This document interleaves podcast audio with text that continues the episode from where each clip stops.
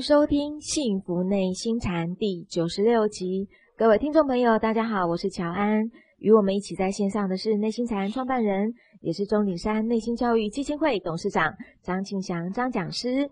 张讲师您好，好，乔安好，各位听众大家好。那过几天呢，就是新年了啊。是啊，我要先祝乔安新年快乐，也祝各位听众朋友呢新年快乐。是，谢谢讲师。讲师这两天呢，大家都喜气洋洋的在准备迎接羊年的来到哦。我也先祝福各位听众朋友吉祥羊年如意笑，快乐幸福眼前绕。借此呢，也容我代表我们的听众朋友来向讲师您拜个年哦，祝福讲师您羊年福寿康，春光满面喜洋洋。什么时候变这么有学问啊？我们每个听众朋友的心意啊。那今天节目的一开始呢，我们也要请讲师来为我们听众朋友解开这个有关于过年习俗的一些疑惑，好吗？好，好，这位听众朋友他先说：“讲师您好，这个春节将至啊，在此呢，我也祝福您身体健康，万事如您心愿哦。话说这个每到过年的时候，大人呢都会给孩子压岁钱。”但是现在其实绝大部分的人，包括我自己，对于这个压岁钱的含义都不是很明白。诶像我自己小时候就会觉得，过年拿压岁钱呐，就是让自己有增加收入的机会。但是对于其中长辈的用心，其实我是丝毫不了解的。那对于现在的孩子，估计那就更不清晰了。所以，是不是可以请讲师来为我们讲讲这个压岁钱的含义跟由来呢？呃，好的，这个压岁啊，这个岁啊，就是太岁的意思啦。太岁，那太岁是什么呢？它是十二个地支，它是轮流的啊，子丑寅卯辰巳午未申酉戌亥。是。那这一轮刚好十二年嘛，对，它每一年的这个五行都不一样。哦。哦，这个子年属水啊，嗯，丑年属土啊，是。啊，子丑寅卯属木啊。因为现在已经立春后了嘛，对，立春后呢就已经算是一个新的年了。嗯，去年是马年，嗯啊，就是五年嘛，是。好，那新的一年度呢就是未年，未年，对，就是这个属羊啦。是。那太岁什么意思呢？那就是今年的未当太岁，嗯，天上的神仙呐，是。那么轮值的，啊，那去年的太岁已经轮值一年，管人间的祸福嘛。他们是执行官，就是执行官。对，现在呢又要换一个神明来主持这一年呢，那叫做太岁。那么跟凡间的福禄呢，还是有影响的。比如说今年是未年，是那未跟谁冲呢？未跟丑冲，嗯啊，子丑的丑刚好冲到未，所以属丑的跟属未的，也就是属牛跟属羊的，今年呢属羊是坐太岁，属牛呢是冲太岁。做跟冲都是运势会压力比较大，压力比较大，就是譬如说冲的话就比较严重哈。各位如果像说一部车子冲着你来冲过去那种感觉呀，是就是压力会比较大。那做太岁跟冲太岁呢，对今年来说呢，啊，就是最好是有福德的人给你护佑啊，有。这个权势的人给你护佑啊，有福德的人照顾你啊，那么你就可以比较安然的度过这一年呐。哦，所以古代的人呢，就有这个压岁的这种祈福的一种礼节啦。嗯，那什么叫压岁呢？就是我们找一个很老很老的长者，非常有福气的、非常有德性的长者。是，那希望呢沾沾他的福气。好，那怎么沾沾他的福气呢？他就用个红包袋。那我们沾沾他的福气，重点不是里面多少钱，往往一个很有德性的长者啊，来跟他要红包的人就会很多，所以他也不可能给多钱。重点是那个红包袋，长者亲手拿给他，沾沾他的福气，以便于化解今年的太岁所带来的压力。蒋师，你的意思说是只有做太岁跟冲太岁的人才可以拿到这个压岁钱的意思吗？对对对，基本上是这个意思啊啊！但是习俗久了嘛，大家都知道说跟他拿这个压岁钱可以沾沾他的福气嘛。那没做太岁、没冲太岁也跟着来啦，也可以跟着来。我们也不可能说，哎，你们到旁边去，那这多煞风景嘛，对不对？是啊啊，所以呢，他就会不论谁，他都给啦。通常像这种，因为古代哈五代同堂的机会很多嘛，所以长辈有可能快一百岁了。有可能一百二十岁啊！各位，你想想看，那样一个老者，然后胡子长长的，有没有？头发跟胡子都是鬓白的，然后拿个一个拐杖，哎呀，仙风道骨一般，真的跟他请一个红包哦。对对对，我们不要管里面多少钱，即使是一块钱，我都会感觉呀。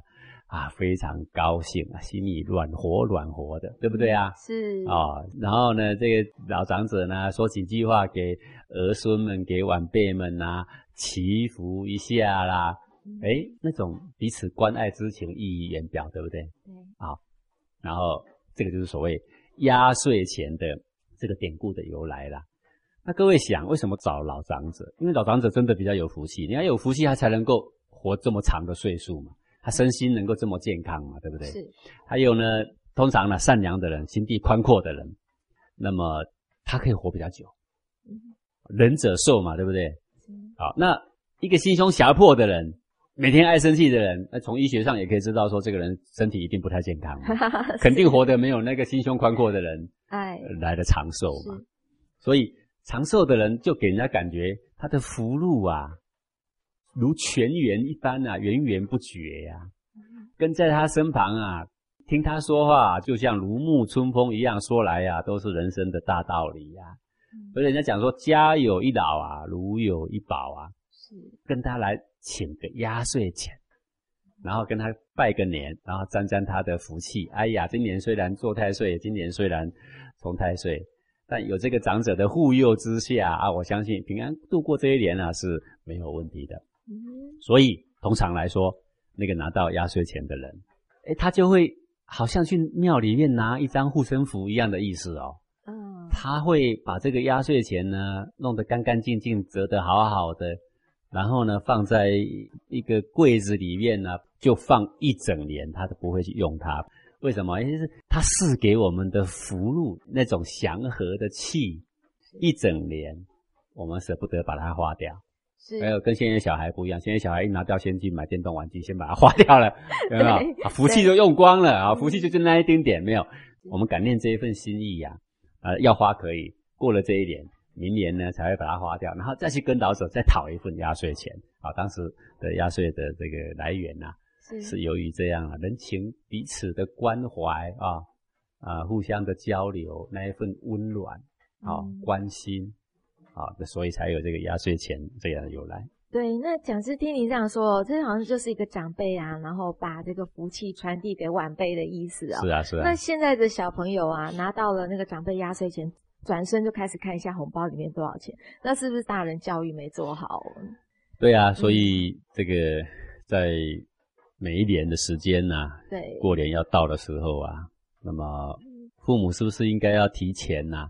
嗯，要就应该来说说古代压岁钱是怎么由来，压岁钱它给我们的到底是什么心意？嗯，我们如何正确的心态看待这个压岁钱？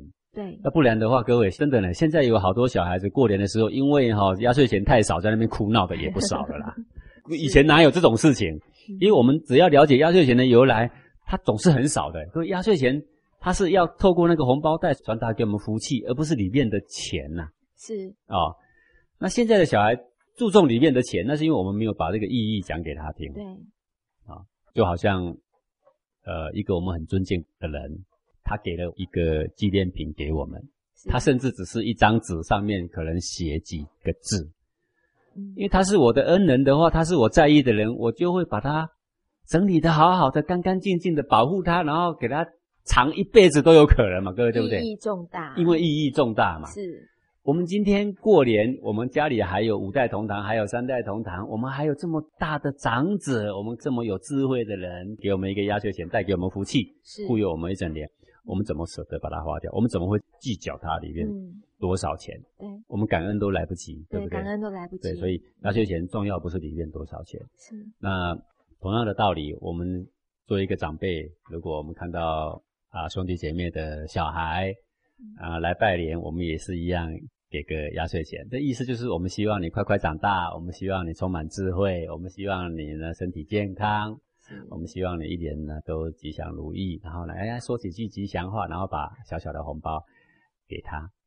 哦，那这些小孩当然要受过教育的话，他会把红包好好的叠得整整齐齐的叠起来，然后拿了之后就很开心啊，对不对？是啊，他就去玩耍啦。这里我们小朋友应该是说，把长者给我们的这个福气的红包呢，我就把它整理好，然后一叠叠叠的把它叠起来。我里面的钱其实我不要把它拿出来。我不赞成说压岁钱给很多，因为那个已经完全扭曲了古人设压岁钱的这个意义。各位，你要给钱给小孩子花哈，你任何时间都可以给的。是，但是特别这个压岁钱，它指的是一种祈福。是，各位就好像什么呢？就好像我们去庙里点光明灯啊。对。好，或者是向神明求一个签，求一个平安回，就差不多是这个意味啦。是。不应该在这个时候把这个小孩教到说他去计较多少钱。嗯。好，那也更不应该就是说。呃，小孩子碰到长者说：“哎，恭喜发财，红包拿来啊！”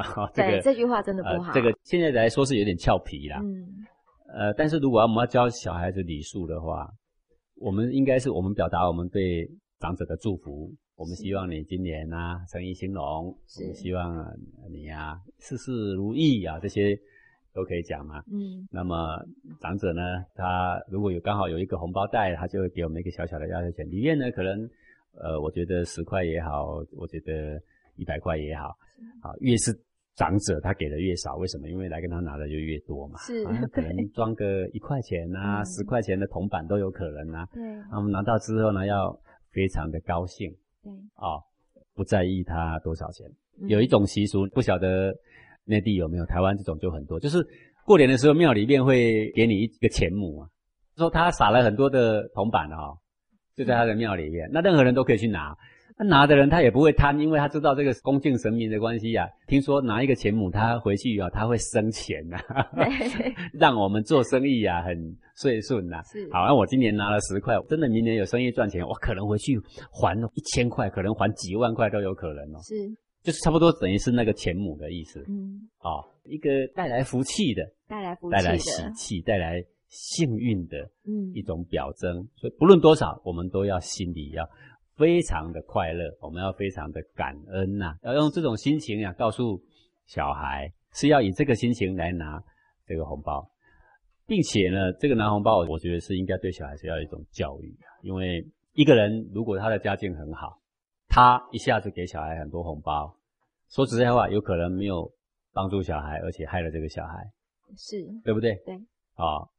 那一个人如果他赚的钱其实他很拮据，他刚好够他的生活。如果每年过年他都必须这么样，还要去跟人家比红包多大把，各位是不是加重了他好大好大的负担？是啊。我们拿了是不是也会心里会不安？是，对不对？是。那过一个年他还要借钱才能过年。是。本来是快快乐乐大家相聚。啊，这个整个家族和乐团聚的日子，没有想到却是因为互相比较之后带来那么大的压力，我们心里能安吗？我们不能安呐。这观念要告诉小孩，我们跟人家拿压岁钱，纯粹是人家的一种心意，我们绝对不能够说把着眼点放在说里面多少钱。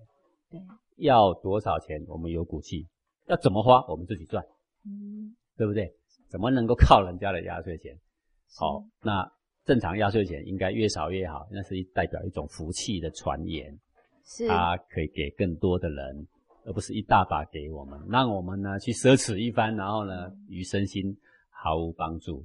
就是说，让小孩有一种体恤人的心，不要想从一个人身上拿到大把的压岁钱。对，那个福气的传言哦。这个是意义很重大的，谢谢讲师，你今天讲，我们才知道说它原来的缘由是这样。但是也想请问讲师哦，照您刚刚这样讲，是每一个人都有可能是会去冲太岁啦，或者是做太岁。那对于冲太岁或做太岁的人，除了我们跟去长者啊拿一个压岁钱以外，或者是去庙里面去点这个安太岁或光明灯以外，我们还可以怎么做呢？呃，一般的人就是到庙里面安个太岁啦，嗯，安太岁。平安呐，是。啊，意思就是说跟太岁比告哈，今年哈 我是本命山，刚好冲到太岁，犯到太岁啊，啊，这个若有不当的地方，请太岁见谅了哈，大大概是这个意思了哈，请太岁护佑我，原谅我啦，大概这个意思。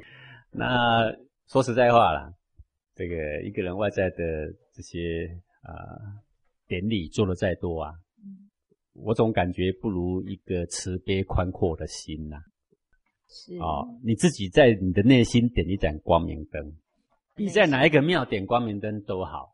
嗯，内心怎么光明？内心要有他人呐、内心要将心比心呐、内心己所不欲，勿施于人呐、是，内心对于人要有一种体恤、关爱、原谅、宽恕啊，嗯你的心就光明了嘛。是，你的心光明，你一连走到哪啊，那个太岁都很喜欢你这种人呐、啊，他哪里会为难你呢？对不对？所以安太岁最好的光明灯点在哪里？点在你的皇庭里啊，点在黄点亮你的心灯啊，嗯这是最好的安太岁。啊、谢谢讲师。这不管是我今年有没有冲太岁，或者是做太岁啦，反正我们在我们的皇庭里面就点一盏心灯。对嗯，不要管它哪一点，年年都点着光明灯啊。是，年年都点着光明灯。我们谢谢讲师。好，那这位听众朋友呢，想请教讲师的是说，这个小孩子提前很久就已经开始盼着过年了，因为过年除了有新衣、新鞋、新玩具等等，最主要呢还是有大把的压岁钱。那以前孩子小啦，对这个压岁钱没有概念，我们就收起来。老人家说要替他存着，这是他以后的钱。可是现在孩子已经小学五年级了，对钱已经有了概念了，所以他开始要自己管自己的压岁钱。所以请教讲师啊，我们这个压岁钱真的是要给孩子自己来做保管吗？嗯，现在的小孩因为已经都被教育成呃这样的一个概念啦、所以有时候过年的时候啊，都常常跟父母吵架，说你的压岁钱你要给我，那是我的钱，来，我要自己管。对对对，呃、所以这些概念呢，都要在过年以前啊，我们就要嗯先跟小孩子啊，平常就要有一个说明啊，是哦，就是不论今年拿到多少的压岁钱，我们不可能不论多少钱都给你，让你去挥霍。嗯我们要教导你说，怎么样把钱花在应该花的地方。我们也不会去控制你说不能够有正当的娱乐，但是大概最多今年我会给你从压岁钱里面拿出多少钱给你做正当的娱乐，比如说放放鞭炮啦，买一点零食给这些同年纪的一起分享啦，是啊，或者你要买一个什么玩具啦，啊，可以嗯。但是多余的钱呢，我们会给你保管起来。未来你慢慢长大的时候，你的学费、你的什么什么费用，还有你可能再大一点你要创业，这个就是你的基金，是哦，要花在应该花的地方。嗯那有时候小孩子会很不体谅父母啦，还会说啊，你把我的钱偷花掉，如何如何？但我们也要让他了解，别人包给你的，你都拿走，那我们包给人的，那跟谁要？对呀、对呀、对不对哈这个事情呢，就是这个福气呀、是流动的嗯啊。别人包钱给我们的小孩，我们要包钱给人家，都是在这一份这个压岁钱里面啊，嗯转来转去，流动来流动去，这是大家的福气，大家的喜乐。好是，而不是拿来呢就给我们一个人呢啊去买玩具啦，去把它吃掉，去把它糟蹋掉，啊，这并不是压岁钱的本意。啊，对，我们要让小孩子了解到啊，他的金钱呐、啊，是应该要控制的。哦，对，好，谢谢讲师您的解惑。这位听众朋友他也问了啊，他就说，那我们过年的时候不是都会守岁吗？守岁守岁，就过年的时候啊，我们就要守到天亮。想请问讲师，这又是什么原因？然后什么人要去守这个岁，什么人又可以不用守呢？嗯，在古人的眼中啊，为什么要守岁的原因呢、是因为古人知道说天地间啊有神明啊，天地间有鬼神啊，是除了看得到的有形的人以外啊，在大年夜哈、除夕的这一天呐、我们的所有的这一些祖先呐、也都能够回到阳间跟子孙团聚啊嗯，而是天律上是这样的啊。那因为所有的祖先的英灵啊，都已经一同降临，那他们也要来看顾这些子孙呐、嗯也要知道说这些子孙今年啊事业发展怎么样，今年长得怎么样啦、今年身心健不健康啦、嗯祖先也非常关心。所以呢，这些儿孙们呐、就以着非常沉静的心呐、在围炉饭吃完过后，哎，然后跟这个爷爷奶奶哈、拿一个红包跟他拜年，之后呢，哎，再见沐浴，然后呢就开始守岁。嗯而通常来说，呃，最少都会守到这个深夜的一两点以后啦。好、是真的很累了，就去睡觉啊。不过比较讲究的人，所谓的守岁就是守到天亮。嗯好、那天亮大年初一本来很早就要拜拜嘛，是啊，就在那时候顺便拜拜了。是那这个用意是何在呢？用意就是说，既然祖先的祖灵已经降临了，我们以很沉静的心啊，很静默的心啊，来陪伴我们的祖先呐，我们是希望说啊，看到我们的儿孙啊，规规矩矩的啦，家里呢干干净净的啦，哦，然后呢上下呢一团和气啦。是，好，就是不敢说祖先都还在，还在关心我们，我们先跑去睡。各位，这个感觉就是像长辈来看我们，然后我们自己跑去房间睡觉了，那个感觉不太对嘛，哈。其实长辈来找我们，他还在家里绕来绕去，当然我们也要表示我们现在呢还神采奕奕，我们因为他们的到来，我们感觉非常的高兴，是这个意思，所以呢才有这个守岁啊这一个礼俗啊，其实。它就是对于我们的先祖的一种慎终追远啊，在这么值得喜悦的节庆的时候啊，啊，心怀感恩啊，也感谢这个祖先的祖灵的降临，大约是这个意思。哦，那听了讲师您这么说，这个守岁我一定要守到天亮，不然跑去睡觉是不是好像很不礼貌哦？诶，像我们来讲，因为我们有在修行，我们就打坐了。那 就打坐。呃，你打坐，你的精神更好嘛。是，然后呢，能够打坐到天亮，那好啊，那就一直打，一路打，对不对啊？如果你真的撑不住，你去睡觉，祖先也会笑了啊。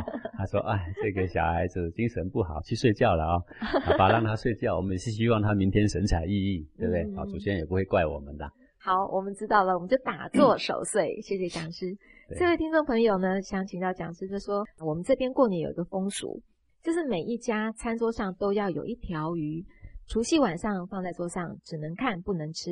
这个叫做看年鱼，就是预示着年年有余的谐音哦。所以一到过年前呢，买鱼的地方就是一片红火的杀戮。有钱人家的鱼呢，一家比一家大；这个普通老百姓家呢，也必须每一家都有一条鱼或者是数条鱼，生怕因为缺了一条鱼而影响了来年的运气。想请问讲师，这种为了一个谐音而杀鱼的风俗，难道不应该打破它吗？呃，因为它已经是行之有年了，大家都认为是一种吉祥如意的象征嘛，哦，所以你要一时打破呢，也要煞费苦心呐。嗯，呃，就像这个“春”这个字跟“福”这个字啊，现在大家都是贴在门上都贴倒了，有吗？那你问他，为字好好的，怎么贴倒的呢？他说：“哦，这个是谐音呐，啊，春到跟福到。”好，也是谐音。对对对，这个因为为了要这个谐音呢，取这个福气啊，所以就把这个字呢给贴倒了。那你说有没有必要要强力干涉去把它导正呢？因为这只是一个字贴歪了嘛，哈，呃，倒也不必怎么样的严重哈。那对于我们素食的人呢，这个台湾市场上有很多那种做起来像鱼的塑料，好，是，诶，感觉那个形状很像，也有这种的。呃，但是为了一个谐音呢，有生意人也这样做。那你如果你觉得可以的话，买这个我觉得也很好啊。呃，那是不是一定要在意这个谐音呢？那我觉得是不必的。啊，事业呢总是要按规矩的去经营才会有余嘛。是。贪官污吏你怎么有余哈？你最后事情爆发的时候，你又有什么有余法呢？是。有余你也带不走了。是。对不对？好，那不过家族的人如果觉得说，哎，这样做的方式呢，啊，大家都有这个规矩嘛，我们就这样做，那我们也不好说，在他过年喜气的时候，你要纠正他个什么？嗯，但是如果我们从内心里来想，能够不杀生，当然是最好的了。在台湾的地方的祭祀啊，有的时候那个乌龟啊，就代表着长寿和吉祥嘛。是。那没有办法说全部抓乌龟来祭祀啊，他们就用很多米啊去排一个乌龟的形状啊，哦，会用米糕，有没有？去弄一个红龟的样子啦。对。诶，那个也有一种节气的一种特性啦，啊。嗯。我觉得这个也是一个很好的方式。是。那我们知道说，一般的百姓只是取一个谐音，那么他们内心里是希望祈求啊，年年有余，祈求平安吉祥。我们知道他的这个用意呢，也就够了啦。那是不是别的方式也可以代表着年年有余跟吉祥的意思呢？那当然，如果呃有大家可以接受的方式，那我们还可以提倡别种呢，那也会形成一种文化，也不失为一种很美的德性嘛。对，假设像我们现在过年呢，呃，其实我们就是用个很丰富的一个素火锅，然后也是很多很多的蔬果啊。这样子也是非常的丰盛哦。嗯，非常美味嘛。非常那营养的话也很好。不过值得一提，我因为我以前也吃荤嘛，我现在素食也有二十几年了哈。嗯。这个吃荤的时候的火锅啊，就是各种的荤料嘛，一直往锅底里面倒，对不对？对。最后那个汤啊，真的，我现在回想起来，真的是不好喝了。嗯。那以这个吃素之后的素火锅比的话，就是你不论丢多少东西进去，最后那个汤啊，就是很香甜。嗯，这是真的有差异。是。那最明显的差异就是，如果你把它放到明天的话，是。那那个烫过肉的那锅汤，那就发出不好的味道。嗯。啊，但是塑料的这一锅呢，其实还是非常好的。是是是。对，这是有差异的。对，谢谢讲师。我再抓紧一点点时间来请教讲师哦，就是今年的春节好像比较晚，这个立春也已经过了十多天之后了。呃，那么今年的春节之前还算是马年吗？是不是到了立春就算是新的一年的开始呢？诶，对，但是习俗上的跟这个真正呃，比如说占卜的人，嗯，好，计算节气当然是以立春开始为新的一年，是，从马年交到羊年了。但一般的习俗呢，就是要等过年大年初一，好，那因为这个过年这个不一定按节气走，好，那节气呢就是按照这个黄道的关系呀，嗯，哎，这个。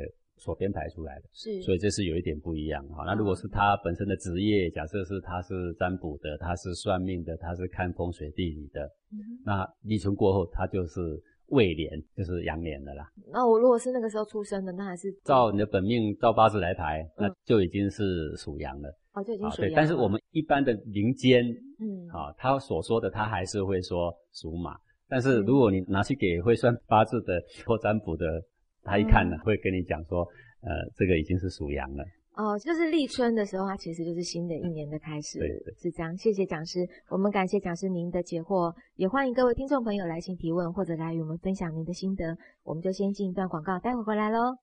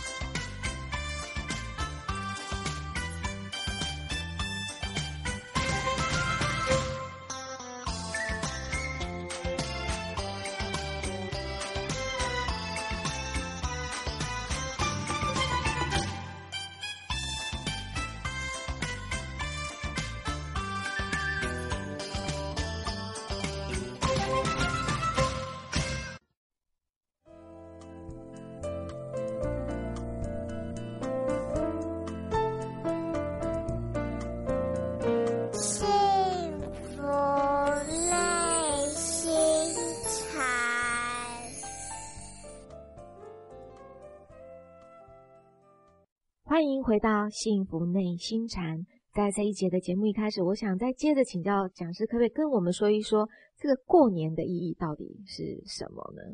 是已经剩几天就要过年了啊？对，过年之前呢，我都会提倡。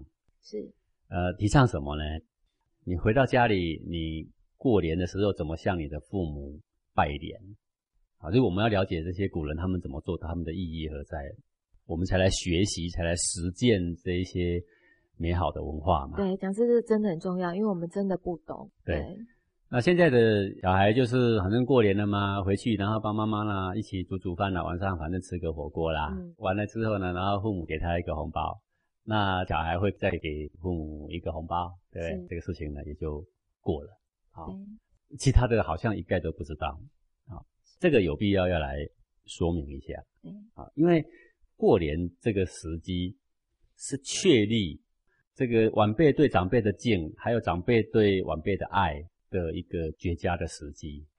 那它是如何达成的呢？它就是透过过年的很多仪式啊，来达成这个目的。是好那首先就是围炉，围炉你看过年大家都要回家，对不对？对，那这些概念就是感恩的概念。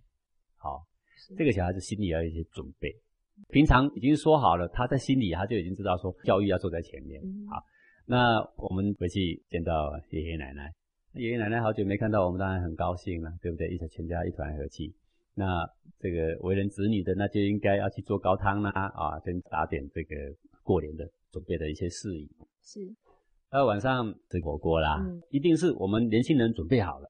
围炉的时候，我们也是请爷爷奶奶一就位，我们也可以讲几句吉祥话，然后呢，请爷爷奶奶开动，啊，大家跟着一起开动。就是爷爷奶奶不动筷子，我们是不动的。好，他一动，我们就跟着动，好、是这样才行的。留一个尊位给最长者，好的爷爷啊最尊位，奶奶就坐在他旁边。是好，再来就是父母的位置，再来才是小孩啊，要有一个次序。这些细节要在这个之前就要先跟小孩讲好。平常再怎么无理，今天是过年除夕夜，这是非常慎重的一天。我们要表达对我们的长上的敬跟爱，我们应该怎么做？这些平常就要说好了。是好好，然后回去的时候呢，哎，就照这个礼数。那吃完饭的时候，我们全家还没吃完饭之前，我们就要商量好啦。这个吃完饭，我们就要跟爷爷奶奶拜年呐、古人怎么拜年？都是跪下来拜年的跪下啊对，双膝跪得整整齐齐，然后呢，眼睛看着爷爷奶奶，呃，脸上带满着笑容，然后跟爷爷奶奶说几句吉祥话。每个人要先想好啊，你不能到时候杵在那、啊。那你想不到的话，上网查也很多啊。啊，比如说福如东海，寿比南山呐、哦，类似像这样的话啦，是还是吉祥如意啦，呃，讲一些过年的吉祥话，然后爷爷奶奶很高兴啦，这个他会表达感谢啦，还摸摸孙子的头啦，然后也会讲几句吉祥话，然后呢，奉上红包给长上，双手举高高的到你的额头这么高，那长上拿了之后，他会给我们一个红包，是。那给我们一个红包，我们要表达我们的感谢，对不对？那要收藏的好好的，好，呃，各位也许不知道呢，以前呢、这个我父母给我的红包，那都都很少嘛，我就把它放得好好的，夹在书里面啊，还是放在柜子里面呢？因为这是长者给我们的关心啊，长者给我们的护佑啊，我们要放一整年。我因为修行的关系啊，拜师了嘛，嗯。过年的时候啊，师傅给我们一个小小的红包，哦，我弄得整整齐齐，烫得工工整整的，放一整年。是。好，要花明年再去花，是这是为什么？因为这是长者给我们的心意，嗯这是我们对他的慎重，这是不花掉的。嗯啊啊，要花不是花爷爷奶奶，不是花父母的，哎，叔叔伯伯的那个我们可以拿来花，但是属于我们最敬爱的人的，我们呢舍不得花，我们就把它放着压岁嘛。压岁的意思就是护佑你一整年，那也就是相当于一般的人说点光明灯一整年，差不多是这个意思啦。对，那当然就要陪着我们一对对对，要陪着你一整年嘛，是压岁的嘛，好，我们就把它放着。这样。好，那我现在要来说，父母要示范嘛，父母拜爷爷奶奶，找孙子也说我也要我也要，他就气氛就来了嘛。可是我们之前我们要先教到他怎么做哦，好，因为他会难为情嘛，嗯。好，啊那带孙子回爷爷奶奶家，因为没有天天在一起嘛，嗯你要教他说啊，最基本的应对进退是什么？好，爷爷奶奶拜完的时候才换父母，父母就接受小孩子拜年，然后父母呢再给小孩子红包。那如果家里有几个兄弟，像我们呃台湾一个家庭啊，假设有三个兄弟，那我们跟爷爷奶奶拜年，好，那大哥先拜啊，嗯好，拜完换二哥带着媳妇一起拜，二哥拜完哦，带着媳妇一起拜，是拜完，然后各家有各家的小孩嘛，各家的小孩才依这个例向父母拜年，父母呢给予红包并给予祝福。我们要真要祝小孩，今年我希望你怎么样啊，怎么样啊？父母要讲一些话。各位如果只是拿一个红包都不讲话啊，那这个就失去它的意义了。是重要是我们对小孩有什么期盼，然后小孩呢对父母有什么感恩，在这里说明白。好，这个分位一排就是让小孩子知道说，哦，家里最尊贵的是谁，最该敬重的是谁。呃，我们双膝一跪，自然他就知道他的分位，他知道说，哦，他在家里啊最小，他应该呀、要恭恭敬敬的对上。是好、这个意义上就是在于，他不需要读太多书，但是他这个行为一做的时候，他就知道他要收敛自己，他要去关爱别人，啊，他要去敬重长上。好、这种礼数，尤其是在古代的宗庙祭祀，更是非常的严谨。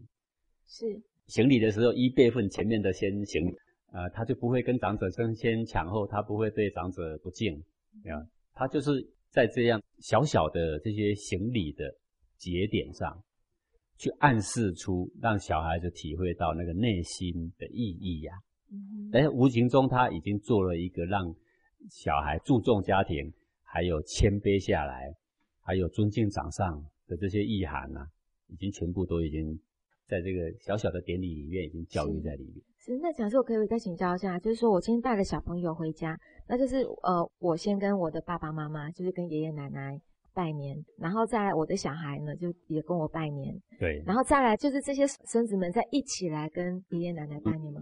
这个父母跟爷爷奶奶拜年，是，拜完孙子上场啦，孙子上场跟爷爷嗯。就拜年了，是。拜完年小孩子才跟父母拜年这个氛围上呢就是要这样嗯排。好的，所以爷爷奶奶的地位就会在这个节骨眼呢、在小孩心目中知道了，说是非常尊贵崇高。是那父母不同，父母是比较亲近。嗯你看，连父母都跪下来尊崇爷爷奶奶，那你就知道爷爷奶奶多高啦，对不对？对，哦，就这样。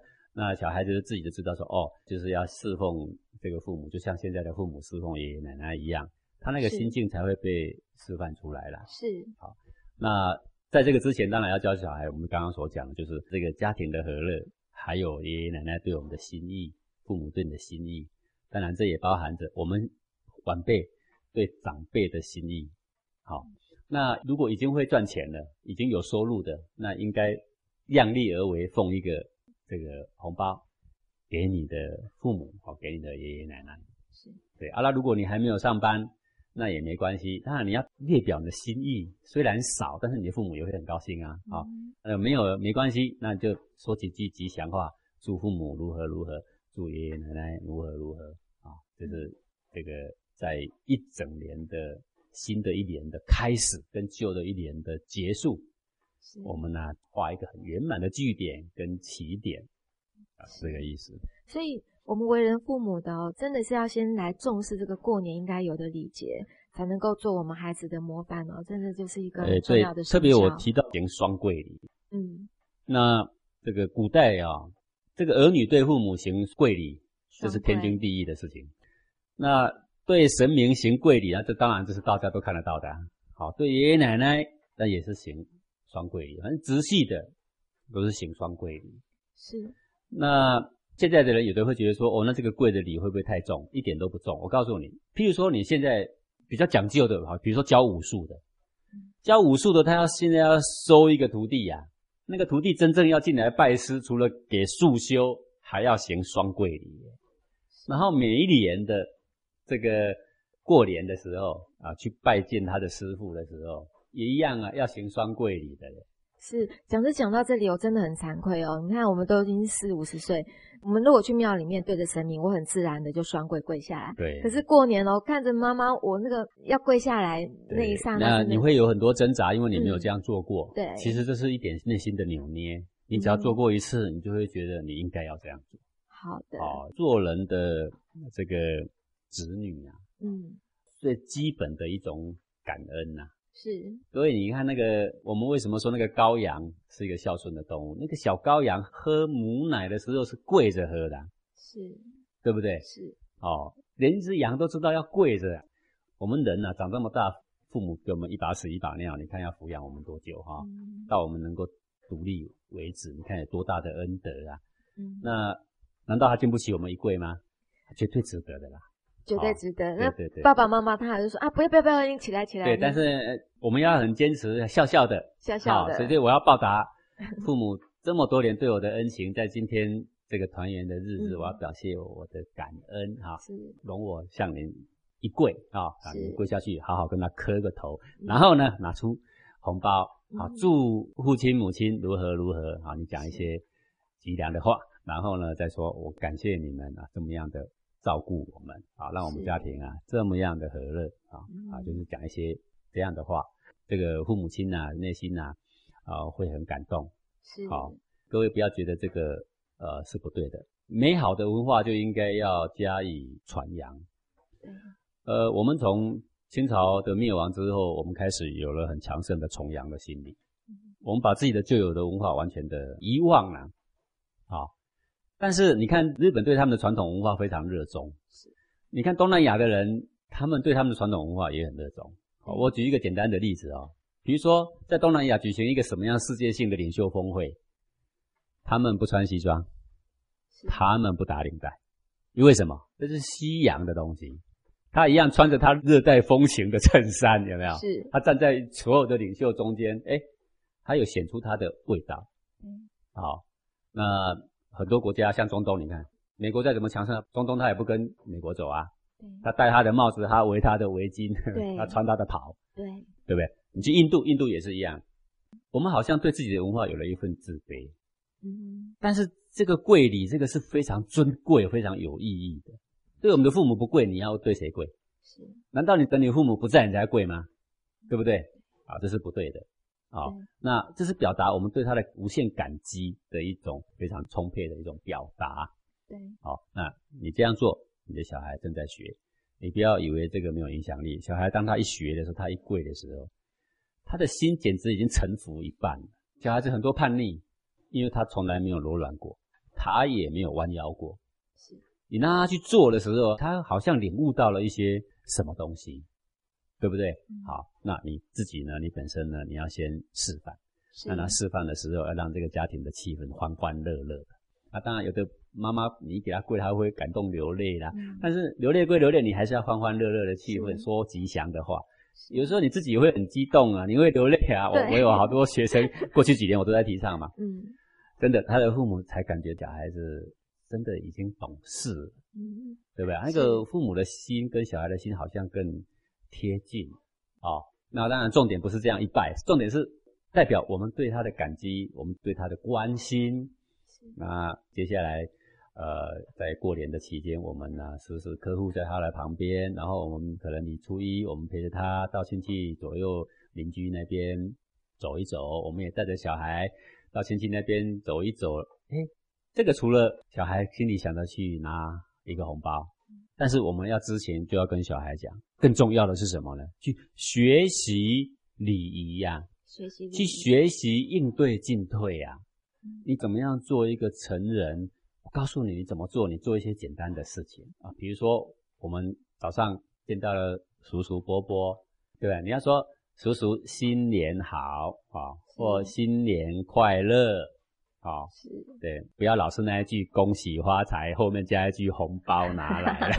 教这个虽然有点俏皮哈、嗯但是实际上对小孩内心真的是不良影射。对我们要让小孩知道，我们真的去拜年，我们不是要红包。不过别人给我们小小红包，我们恭敬不如从命，因为推来推去在过年不是好气氛，是对不对？又不是十万二十万，没有必要推来推去。我们笑纳了这个我们的长者给我们的护佑，他给我们的关爱的心意，我们很高兴的把红包接过来，不要一接过来回过头就在数钞票，嗯那真的很不对。很不对啊我要告诉他们，还没有出发之前，我们第一个礼数是什么？那小孩子会扭捏，会扭捏是因为你没有示范给他看，你没有告诉他他做简单的什么事。是你跟阿姨问安啊，阿姨新年好，然后阿姨会摸摸你的头等等，你要稍微描述一下，然后你就可以跟你的同学呀、我是同学新年好，哎，这很应该呢，是不是只有跟长辈拜年嘛？嗯你的同才之间，某某同学来新年好，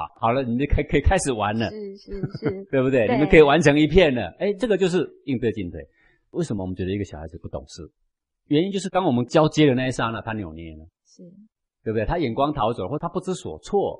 为什么我们觉得小孩懂事？原因就是因为他应对得体。是。那当然，我们不要把小孩教成说啊，我带你到这个亲戚家里，你要给我乖乖的哦。你不要给我乱蹦乱跳，你不要给我乱跑哦。然后你希望你的小孩，你在跟亲戚朋友聊天的一两个钟头，他乖乖的像木头一样，跟雕刻品一样坐在你旁边吗？哎，这也不自然，不符合小孩天性。你要告诉他的是，他可以做得到的。一开始你怎么交接？你怎么问安？从长辈问到你的同才之后，你的时间呢？是，对对，你可以好好的跟同才玩。好，那至于红包多少没关系，我们要心怀感恩，拿回来的时候。爸爸妈妈会帮你有一个专门属于你成长的户头，你每一年你的红包多少，好，会让你以后长大使用。当然，如果小孩是体恤的话，你可以问他嘛。如果家庭需要这个钱，爸爸妈妈可不可以花？如果你万一要花了一个什么费用啊，多了一个什么补习费用，谁出？还不是爸爸妈妈出？是，对不对？是，等等，这些都是可以事先说明，是啊，就不会有太大的。争议，然后我们也可以跟他说明，有几层，我们绝对不能够让你无限制的花费，因为那是一种浪费，一种奢靡。好，这不是我们应该做的。但过年确实应该给你稍微优厚一下，让你预热一下，没有错的。爸爸妈妈也不是那么不通人情的人，但大略最多就是在多少的范围内。啊，那你要准备要怎么花，我们会支持你。是，其余的钱我们要把它留下来。是我非常感谢讲师哦，讲师您刚讲的每一句话里面呢，其实都是在这个礼节的教我们怎么在做这个礼哦。尤其刚刚讲到这个贵礼是非常尊贵的，但在想到那个画面都是非常的好。看这个过年，我们要如何帮助小朋友？这是真的是一个很好很好的机会。对，讲师您讲的对，这个美丽的文化，我们不但要去做，更要去传扬。晚上守岁了，对不对？对，要到十二点了，玩一玩，小孩子很困啊。嗯，你说爸爸妈妈现在还不能睡，我还要守岁一下。如果你真的很困，你可以先去睡。但是我要跟你讲守岁的道理是什么？是。哦，按守岁的道理，我刚刚已经讲过了。嗯，这个所有的祖先的祖灵会在除夕那一夜回来跟家人团聚，就在我们左右。我们是怀着如何感恩的心呐，好，啊，来共度这么样一个珍贵的时刻，好，所以我们以谦卑的心、恭敬的心，还有一种喜乐的心。虽然我也想睡觉，我有点累，但是呢，我们的尊者在旁边，我们不能自己跑去睡觉。那你是小孩没关系，如果你愿意跟我们守睡一下下，怀着这样的心。那我很欢迎。那如果你真的是眼睛睁不开，那你赶快去睡觉。小朋友一定会说：“不要，爸爸妈妈，我一定要跟你们一起守岁到天亮。”像这样的时刻，对不对？对，就可以请爷爷奶奶来说一些曾祖父、曾祖母以前他们在世的时候他们的言行，是，然后再说一些啊古代的礼呀什么的，嗯，啊，让我们去缅怀先哲啦。是，呃，我们都知道我们这个过年可以怎么过了哈。谢谢讲师。对，鼓励大家。呃，一定要很慎重的跟爷爷奶奶、跟父母拜一个非常慎重的年，然后一个喜乐的年，一个全家团圆的年，对啊，一个向父母表达我们对他的敬意爱意，嗯，用我们的具体的行动去表示啊，这样的一个年。是是是，我们谢谢讲师。这个最后呢，我要举个例子了。好，麻烦讲师。就是我们的这个啊学员呐。在去年前年呢，我们都有提倡过年应该要端端正正的拜年嘛。对。那么他回去之后啊，因为他有呃两三个兄弟都已经成家了，那我们学员呢就是跟这些兄弟先私下先商量，说哥哥啊，今年呢我要这个依古礼来跟爸爸妈妈拜年呢。你看我们长这么大都还没有跟爸爸妈妈拜年呢。还有那几个小罗罗哦，我有跟他们讲过了，他们也要跟着我用很慎重的礼跟爸爸妈妈拜年哦。哦，那哥哥很有意思的问，那那怎么拜年？怎么拜年？他说我会在团圆的时候怎么做，请他们上位，他们开动我们才开动，对不对？哈，告诉小孩子懂礼貌。再来呢，这个围炉完了之后呢，我们会请他们上座，然后呢泡一壶茶，然后呢我们就说爸爸妈妈你请坐，我们要开始跟你拜年哦，今年拜年不一样哦。哦，好了，一个一个登场的。是啊，大的先登场。讲完的时候呢，他的这个兄弟说：“哎呦，这我不敢，我没有跪过，哎，对不对？”对。然后说：“啊，那你们做就好，那你不做我做，哈。”哎，各位千万不要强迫你的兄弟姐妹。哎，我们做的时候，哎，他一跪，然后呢，讲了几句吉祥话，端上了一个红包啊，爸爸妈妈好开心呐，然后又给了一个红包，他们呢有没有讲吉祥话？说实在，爸爸妈妈、爷爷奶奶也会害羞啊。但是他溢于言表是兴奋呐、对不对？好啊，不然我们也可以说啊，爷爷奶奶，你还没有跟我讲两句吉祥话啊，啊他可能会挤出两句新年快乐啦，事业顺利啦，害羞 对他也会害羞。但是这个气氛之下呢，哎，那些孙子看起来也很快乐啦。看完，他说我也要，我也要，哈、啊，那些小孩子按耐不住在后面，早就跃跃欲试了，因为有人示范，他心就开了嘛。是啊，扑通一下就跪在父母的面前啊，如法炮制一番，然后呢，边说边笑，呃扭捏呢啊，那也很快乐。对，这个就是实际上碰到的一些气氛呐。哦，就是我们很多的学员回馈回来，然后他的父母呢也感觉到非常的高兴。各位，你的父母一定会扭捏的，好、对，比例很大。对啊，也有很不扭捏，但是他忽然觉得我的小孩怎么这么懂事，嗯这个鼓励早就应该要复兴了嘛。对对不对？好，所以各位，如果你现在是在上班呐、你现在是壮年，你上有父母，下有小孩，千千万万你要做好这个示范给小孩子看呐、嗯千千万万我们要把我们中华文化这么好的美德传扬下去，要非常有自信的、很自豪的去弘扬这样的一个孝亲的美好文化。不需要为我们宣扬自己的文化感到自卑，好像一定要用洋人那一套握握手就了事。没有，我们应该宣扬我们自己的固有的道德文化。对我们感谢讲师今天的空中讲授，各位听众朋友，我们今年的除夕啊，就一起来带着我们的孩子一起来实践这个鼓励我们这个美好的文化。我也预祝各位听众朋友新年快乐喽！我们下周见。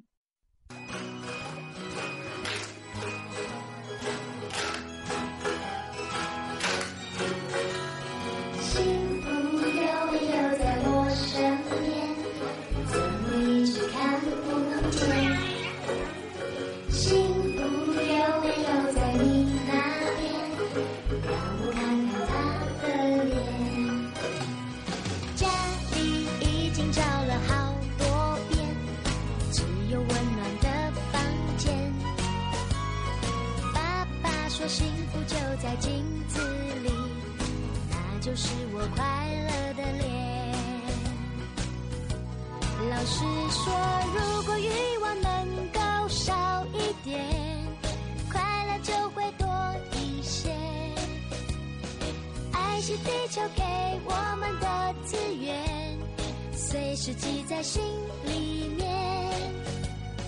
我用善良礼貌的双眼。